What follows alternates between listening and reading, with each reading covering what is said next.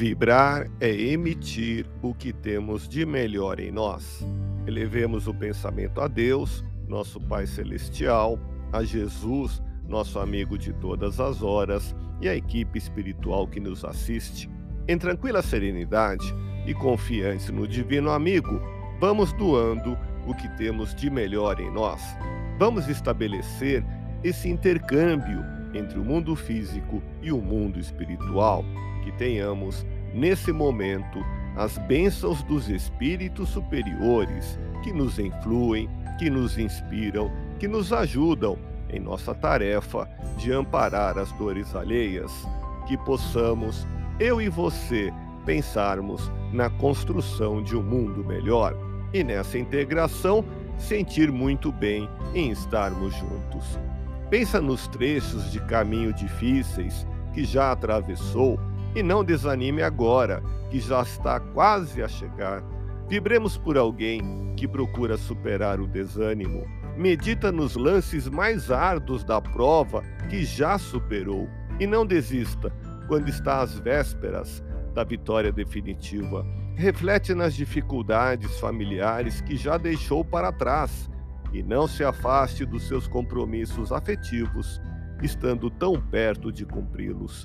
Recorda as muitas vezes que já exerceu o perdão, esquecendo ofensas sérias, e não falte com a sua compreensão a quem, uma vez mais, experimenta a paciência.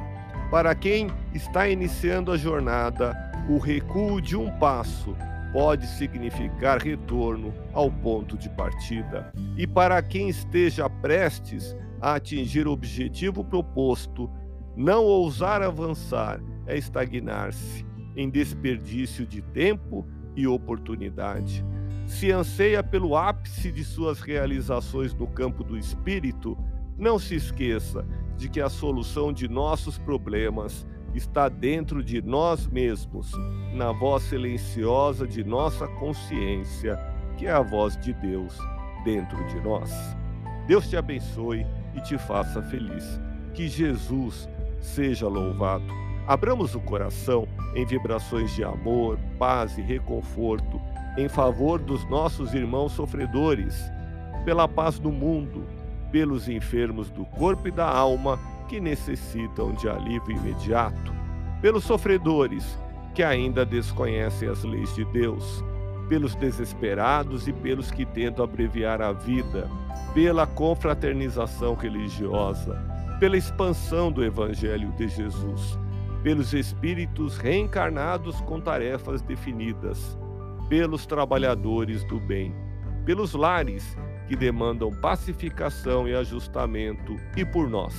Confiemos em Jesus, pois o Senhor nos oferece sempre o melhor.